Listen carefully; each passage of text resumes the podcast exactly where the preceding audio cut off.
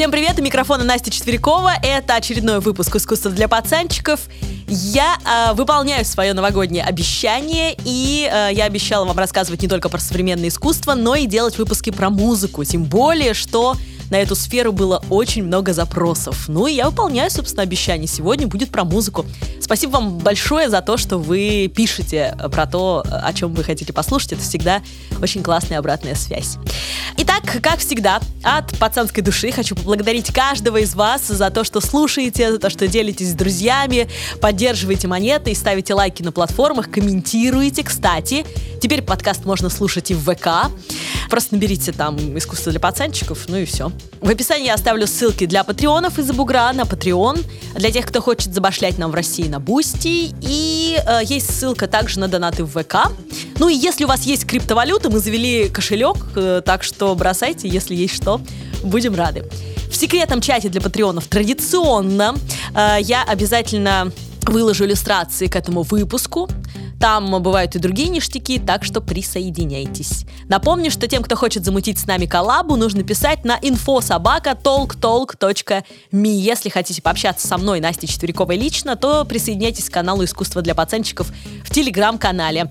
А, и ищите меня по тегу Настя 4Ч во всех разрешенных или запрещенных соцсетях. А также мои лекции для взрослых и детей всегда можно послушать в архиве «Лектория. Прямая речь». Ссылку обязательно оставлю в описании. И большое спасибо за то, что читаете «Искусство для пацанчиков» по полочкам, мою книжку. Продолжение будет, все-таки я решила, что будет. Э, когда я напишу, не знаю, но вместе с тем. И очень э, рада, что вы делитесь друзьями, детьми, родителями, э, что рекомендуете эту книгу, дарите ее в подарок. Кстати, автограф всегда можно со мной договориться как-то, пересечься там и, собственно, сделать, если вдарить в подарок. Бывают такие запросы, поэтому не стесняйтесь. Сегодня мы будем говорить про секс-символ эпохи модерн. Причем мы будем говорить про один из самых сексуальных скандалов эпохи модерн, который случился во время русских сезонов в Париже. Мы будем говорить про легендарный балет Вацлава Нижинского на музыку Клода Дебюси «После полуденный отдых Фавна». Я давно вам о нем хотела рассказать. Вообще, секс-символов в ту эпоху было предостаточно, особенно в музыкальной среде. К примеру, как вы думаете, про кого идет речь в этих воспоминаниях? Попробуйте угадать. Вы его 100% знаете. Итак, в подшивках до революционных газет сохранился такой рассказ театрального сторожа, который был записан неким журналистом. Цитата. «Сам он у нас был. Так ведь город весь как помешался, ничего больше не было, кроме него. Жены-то что делали? Брали билеты, так аж чуть театр не сломали. Нечто поместишь всех. А он тихонько из театра уходил после выступлений, чтобы не разорвали. Но шапку-то все-таки отняли и на маленькие лоскутки разодрали. На память стало быть. А одна у него платок вырвала, так другая увидала и оторвала половину, а первая-то взяла да остаток проглотила, чтобы еще кто-нибудь не выхватил, и подавилась, чуть не померла. И не кто-нибудь, а дочь городского головы нашего. Вытащили платок прямо изнутра. Очень смешное воспоминание. Так что вот такие нешуточные страсти провоцировали секс-символы эпохи модерна. Музыкальные секс-символы эпохи модерна. До сих пор эти персонажи вызывают живой интерес, и про них снимают сериалы, фильмы, ролики на YouTube, делают выставки, пишут книги, и это не надоедает. Уверена, вы догадались, про кого шла речь в этих воспоминаниях? Ты-дым, ты-дым. Федор Иванович Шаляпин, абсолютно точно. Так вот, недавно вышел сериал про этого легендарного артиста и оперного певца. Он так и называется, собственно, Шаляпин. Вообще увлекательная и очень красиво снятая история крестьянского сына, ставшего желанным для любой оперной сцены мира про, представьте, вятского мужичонка, так он сам себя называл, который имеет собственную звезду на Голливудской аллее. Это просто головокружительная история успеха. Шаляпин интересен и как артист, и как звезда, которая умела себя продавать, и его личная жизнь тоже очень увлекательна, поэтому сериал получился красивым и захватывающим. Ну а если вы читали автобиографию Шаляпина «Маска и душа», то в сериале «Шаляпин» вы найдете отличные иллюстрации к ней. Несмотря на то, что Шаляпин выступал за границей до встречи с Дягилевым. Но именно после участия в русских сезонах, о которых сегодня пойдет речь, Федор Иванович стал суперзвездой. Смотрим Шаляпина на ОККО, а по промокоду Шаляпин вы сможете получить подписку Optimum за 1 рубль на 60 дней. Промокод и ссылку я оставлю в описании подкаста. Ну а я с удовольствием приступаю к рассказу о невероятном произведении, которое шокировало современников своей откровенностью и стилем. К сожалению, не сохранилось впечатление Шаляпина от этого балета. Интересно, что бы он про него сказал. Но э, мы можем предположить, что он все-таки видел этот скандальный балет. Знаете, есть очень классное э, воспоминание сына Федора Ивановича Шаляпина о том, как когда-то у них в гостях, они уже уехали за границу, и вот у них в гостях э, был Чарли Чаплин, и э, они встречали принца Уэльского, принимали у себя дома.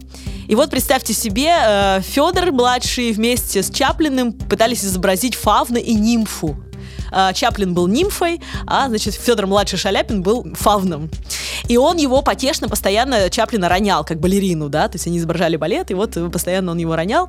И на утро э, Чарли Чаплин был весь в синяках после этой сцены. Ну, а принцу Уэльскому очень понравилось, он с ними, кстати, с удовольствием дурел там. Вот, поэтому э, если даже это ушло в воспоминания э, русской миграции, да, то, естественно, это было очень-очень такое, как сейчас говорят, резонансное событие. Начну я с того, откуда взялся сюжет балета э, после полуденный отдых Фавна, потому что это само по себе целое арт-расследование. И безумно интересно, как одно искусство цепляет другой жанр искусства, да, и вот как они вдохновляют друг друга, э, приходят к чему-то, это очень интересно, поэтому вот сейчас будет такая цепочка, что на что повлияло. Итак, э, с конца начнем. Балетмейстер, э, легендарный танцовщик Вацлав Нижинский создает балет на музыку прелюдии Клода Дебюсси после полуденный отдых Фавна. Уже коллаба, видите? Но то ли еще будет, подождите. И вот откуда ноги растут, смотрите. В Риме да, далековато я зашла, я понимаю. В Риме между вторым и восьмыми годами нашей эры Овидий пишет поэму в 15 книгах про различные превращения. Ну, превращение людей в животных, людей в растений, в созвездия, в камни и так далее, и так далее, и так далее. И называет эти книги метаморфозы. Метаморфозы Овидия знаменитые. И вот там-то располагается миф про козлоногого фавна и нимфу Сирингу или Сирину, если коротко вам описать сюжет, спойлернуть, то Фавн очень хочет эту нимфу, а поскольку Фавн, э, он олицетворяет животное, вот это вот желание, ну, соответственно, вот э, он э, бежит за ней абсолютно искренне, да, он просто хочет с ней секса. Вот, но нимфа это почитает Артемиду и поэтому хранит девственность. Не спрашивайте меня почему.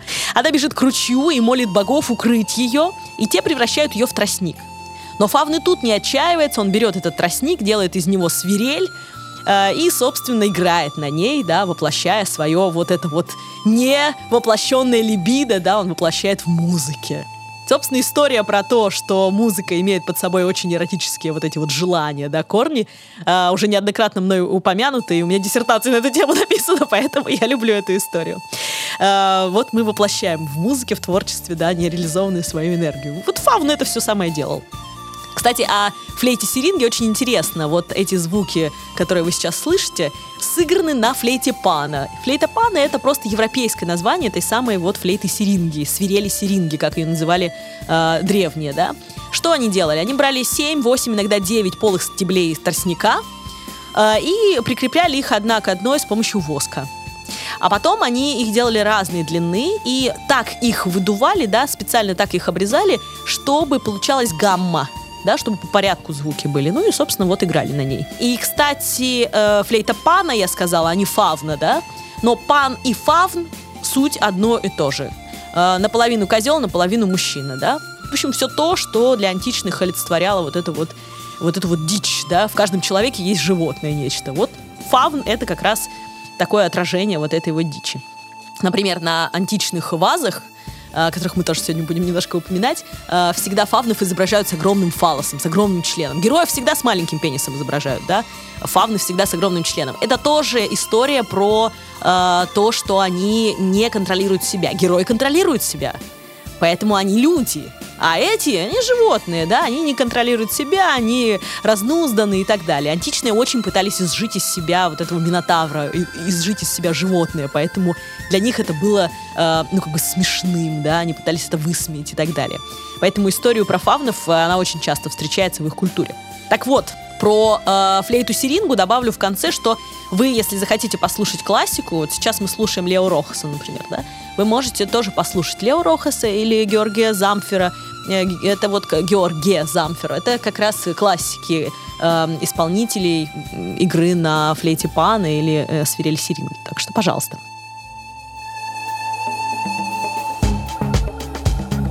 Так вот, представьте себе, это история Овидия, из Древнего Рима исходящая, вдохновляет художника 18 века Франсуа Буше, который 1759 году пишет картину «Пан и Сиринга». Откройте ее, она очень красивая, она хранится сегодня в Национальной галерее в Лондоне. И вот в 19 веке это был 17 век, теперь 19 век, и в 19 веке в Лондон приезжает французский поэт-символист Стефан Маларме, и он смотрит на эту картину Буше, который вдохновил Овидий, да, вы понимаете, к чему я веду. И он вдохновляется и пишет эклогу после полуденный отдых Фавна 1876 года. Эклога — это античный поэтический жанр, в котором, как правило, описывались сценки на природе. И в свою очередь, Клод Дебюсси, он э, был знаком, кстати, лично с Меларме, и э, Меларме, тот был человек, который втирал Клоду Дебюсси, тогда еще начинающему композитору, э, идеи синтеза искусства, да, что искусство надо смешивать, и тут вот идеально они все просто смешиваются. Вот, э, и в своем музыкальном воплощении Дебюсси предполагает, что это будет тоже целое представление, не просто музыка звучащая, но это будет целое представление. Кстати, э, после полуденный отдых Фавна Дебюсси э, это первое его симфоническое произведение, так что оно вообще знаковое для него и для всей культуры модерна, потому что э, его всегда представляют как пример музыки импрессионизма. Да? Вот картина импрессионизма, как выглядит, мы знаем все. Вот, а, а музыка импрессионизма это вот после полуденный фавн, ой, господи, после полуденный отдых фавна Клода Дебюсси.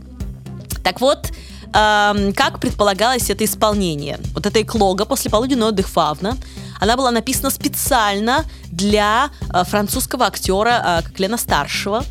Она должна была декламироваться э, и иллюстрироваться танцами.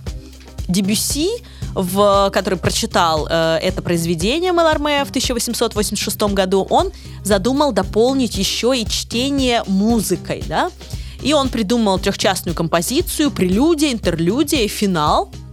И вот между этим должны были читать стихи Маларме. Но, однако, смысл стихотворения оказался полностью исчерпан уже в прелюдии, то есть вот в первой части, да, и, собственно, не потребовал никакого продолжения. Поэтому предполагалось, что будет звучать музыка Дебюсси, а потом, да, либо на ее фоне, э, либо отдельно будет читаться вот это вот на распев эклога с танцами и, и прочим. Так что, видите, синтез искусства уже и здесь тоже был воплощен. И в коллабе в этой тоже был воплощен, многовековой. И э, когда Меларме впервые услышал в авторском исполнении на фортепиано, то есть Клод Дебюсси на фортепиано играл э, в небольшом кругу, да, вот это вот свой послеполуденный отдых Фавна, то Меларме был просто в восторге. Он сказал, я не ожидал ничего либо подобного. Эта музыка продолжает настроение моего стихотворения, дополняет его и более ярко, чем краски, да, то есть не нужно ничего изображать. Вот, пожалуйста, все сложилось все эти коллабы, да, многовековые, они прямо вот очень хорошо сложились в этой музыке. Давайте мы с вами сейчас э, немножко почувствуем э, эту музыку, да, совместим стихи Маларме и музыку Клода Дебюсси. Э, я зачитаю отрывок, а мы послушаем с вами, как это э, выглядело. Ну, я, конечно, не актер, но почему нет? Вам вечность подарить, о нимфы, Полдень душный растаял в чаще сна, Но розово-воздушный румянец ваш парит над торжеством листвы. Так неужели я влюбился в сон? Увы.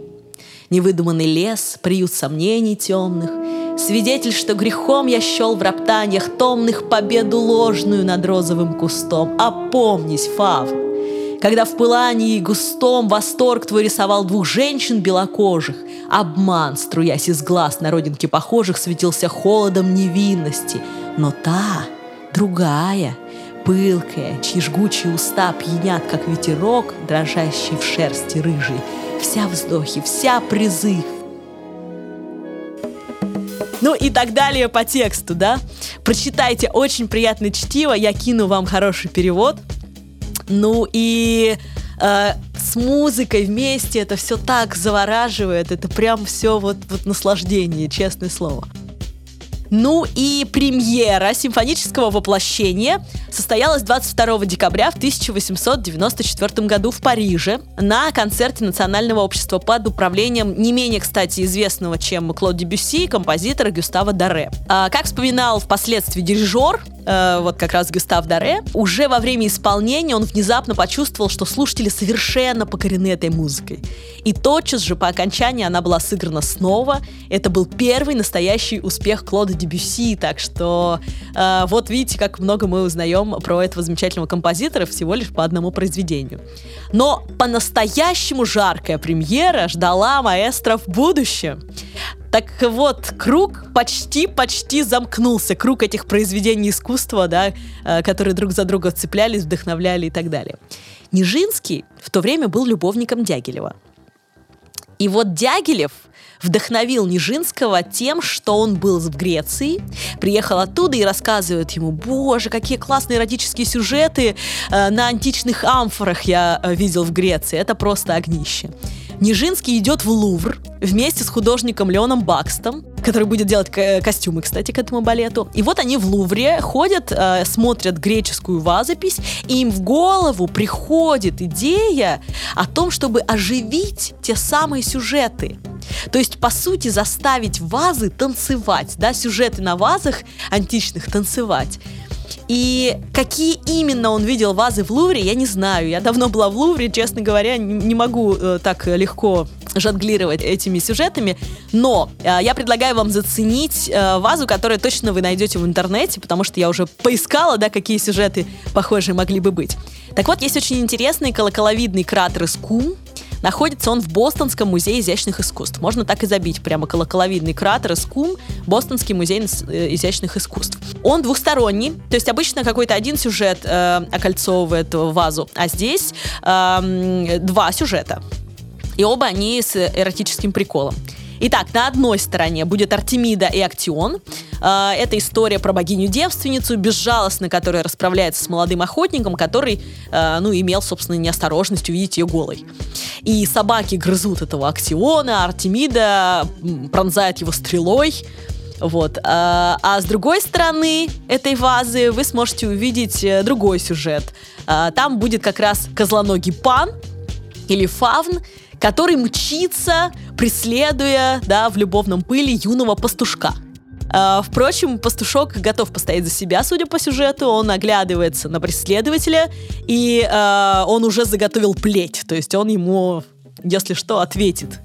Uh, и Нижинский мог видеть тоже нечто подобное, потому что эротических сюжетов на древней греческой вазописи достаточно много. Э, вот, и они примерно, да, плюс-минус все равно, ну вот, изображают одних и тех же персонажей. И Нижинскому приходит в голову гениальная идея абсолютно. Потому что он делает балет полностью во фронтальной технике. Uh, то есть, uh, представьте себе, что все uh, персонажи двигаются в профиль. Я сейчас двигаюсь от микрофона, пытаюсь изобразить, и поэтому у меня звук ходит. Двигаются в профиль, переворачиваются в профиль, и это достаточно сложная на самом деле техника и очень непривычная техника для того времени, для балета того времени. И еще стоит отметить одну важную деталь. Нижинский не был знаком с эклогой Маларме, когда творил балет а следовательно он воспринимал сюжет интуитивно. Как писала потом э, будущая жена Нижинского Ромула, она писала, что их свела музыка Дебюсси, да, вот этот сюжет Фавна и, собственно, про Фавна э, с вас и музыка Дебюсси. Он не читал текстов Меларме, но в итоге у него как раз получился абсолютно такой же сюжет в его балете. Это, конечно, очень интересный факт. Ну и после премьерного исполнения после полуденного отдыха Фавна Дебюси получил очень взволнованное письмо Меларме, именно в исполнении Нижинского, да, и э, тот писал о том, что интерпретация Нижинского не только не диссонирует с его текстом, но и более того превышает его по чуткости. Представляете, как круто, да? То есть, несмотря на то, что он не читал, он это все почувствовал через музыку.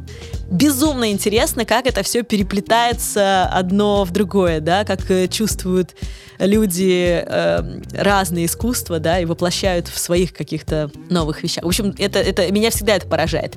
Итак, но на этом реинкарнация истории про фавна в искусстве не заканчивается. И вообще вряд ли она закончится когда-либо. Но я должна на чем-то остановиться, ребят. Поэтому мое слово «стоп» — это Фредди Меркури. И его эпизод из клипа «I want to break Free. На второй минуте легендарного клипа на песню появляется Меркури в костюме того самого фавна из балета Нижинского, который в свое время сконструировал художник Леон Бакст, эм, с кем они ходили в Лувр как раз. И Меркури дудит в дудочку в той самой фронтальной позе, которую Нижинский подцепил у античных фаз и в своем балете отразил. И все это происходит на груди обнаженных тел. I want to break free. I want to break free. I want to break free from your lies, yeah, so... Ох, как же я люблю эту историю. Ну, вот так эта цепочка, да, от Овидия до Фредди Меркури, она, по сути, вот, да, замкнулась, но я думаю, что не замкнулась. Я думаю, что э, есть еще куча всяких продолжений, будет еще куча всяких продолжений, и когда-нибудь клип Фредди Меркури и этот сюжет вдохновит кого-то на создание чего-то. Поэтому это бесконечная история. Ну, а теперь можно и про скандал, собственно, поговорить на премьере, правда? 29 мая 1912 года, спустя чуть больше месяца после гибели «Титаника», в театре Шатле в Париже состоялась премьера одноактного балета 23-летнего танцовщика и балетмейстера Вацлава Нижинского. 23-летнего. Господи боже, я в 23 года ерундой какой-то занималась. Всегда восхищаюсь вот тем, что, да, э, наши предки уже в ранние годы могли делать что-то великое. Так вот, накануне премьеры к Дягилеву, который был, естественно, продюсером, главным продюсером русских балетов в Париже, к нему подошли и сказали, что на генеральной репетиции Нижинский делал очень неприличный жест, и, скорее всего, этот жест вызовет страшный скандал. Но либо Дягилев просто проигнорировал это предупреждение, а либо специально ничего не сказал, и премьера состоялась. Потому что он прекрасно знал, что скандал и черный пиар — это лучший пиар. Так вот, что же было скандального? По сути, три пункта. Первый — это фронтальное движение. Все в балете двигаются только в профиль, и это очень шокировало публику. Второе — это сам костюм Фавна. Его роль на премьере исполнял сам Нижинский. Костюм разработал, как я уже говорила, Лео Бакст, художник. И это был первый обтягивающий мужской костюм во всем балете. До этого никто никогда такого не надевал. Тем более, что костюм был полупрозрачным, с таким коровьим принтом по всему телу. И его дополнял только маленький хвостик и рожки такие в золотых кудрях.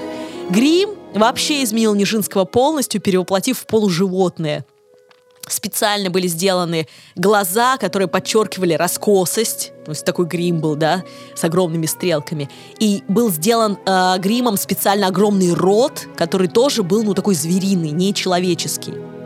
Ну и, собственно, третье — это тот самый неприличный жест в финале, когда фавн, которого окинула нимфа, но он возбужден, он уже разгорячен, он подогрет. И вот он возбужденный и разочарованный фантазирует о ней с ее шарфом, который он затаскивает в свое логово, ласкает его по-взрослому в своем этом логове, и э, он ложится в финале на ткань, его руки вытянуты вдоль тела, он застывает в сладкой любовной неге, и за этим следует финальное страстное оргазмические движения бедрами, которые передают вот это экстатическое состояние, собственно, э, фавна. Кстати, так я описала э, этот фрагмент в своей диссертации по эротическому музыкальной культуре. Так что, видите, она вполне можно прилично это описать как-то. Я вот хочу о чем, чтобы вы задумались. Примерно через 44 года тот же жест бедрами, только не лежа, как фавна, стоя, повторит Элвис Пресли, у которого на том выступлении на ТВ просто отобрали гитару. И он, не зная, куда себя деть, он никогда не выступал без гитары, он начинает вилять бедрами в стороны, а потом взад-вперед. И это, несмотря на то, что прошло уже столько времени до того скандала, снова вызывает очередной скандал, снова вызывает много хейта, и, собственно, Пресли становится тем, кем он становится. Супер секс-символом э, 20 э, века. Вот, видите, э, снова, да, есть какие-то связи, которые, э, ну, может быть, притянуты за уши, но мне как культурологу это позволительно, можно сказать. Вот, но мне кажется, что они интересны. Но мы вернемся с вами к спектаклю, к премьере в Театре Шатле в 1912 году. Итак, спектакль длился всего 8 минут. Такой маленький одноактный балет. И дальше цитирую. «После того, как опустился занавес, публика несколько мгновений молчала шокированная, а потом взорвалась криками, свистом, аплодисментами. Возмущенные возгласы смешивались с криками «Бис!». Однако занавес подняли и спектакль повторили. Там-там. А, дальше. Это воспоминания одного и того же человека, а, жены, будущей жены, вот э, в 2000 в 1912, да, а в 1913 году э, он э, уйдет от Дягилева и женится вот на этой девушке, на Ромале Нижинской. Ну, она станет Нижинской, собственно. Не бедной, кстати, девушке, которая тоже мечтала о карьере танцовщицы. Ну вот, и это ее воспоминание, она в зале. Она вспоминает, что на премьеру пришла полиция. Представьте себе, премьера театральная, на нее приезжает полиция. Вызывают полицию просто. И вот дальше она вспоминает. Дягилеву сообщили, что полиция против последнего жеста, который Нижинский делает, когда его фавн лежит на покрывале. Ну, на покрывале, на шарфе, неважно, да? А Нижинского попросили изменить его последнее движение, но он отказался. Сказал, что не видит в своем замысле никакого оскорбления для общественной нравственности. На следующий день вообще общество разделилось на двое. И вот, а, например, газета «Фигаро» напечатала статью своего разгневанного директора Гастона Кальмета, который говорит – тот, кто говорит об искусстве и поэзии применительно к этому спектаклю, смеется над нами. Мы увидели фавна, необузданного с отвратительными движениями скотской эротики и совершенно бесстыдными жестами. И больше ничего. Заслуженные свистки сопровождали чересчур экспрессивную пантомиму похотливого животного, омерзительного спереди, еще более омерзительного в профиль. Однако парижские артистические круги восприняли это совсем иначе. И, например, в газете «Ля Матен» вышла статья знаменитого скульптора Агюста Родена, который написал, он побывал на генеральной репетиции, да, ну а потом, когда скандал случился, он тем более, да, э, решил ответить, и он написал так, нет больше никаких танцев, никаких прыжков, кроме положений и жестов полусознательной животности.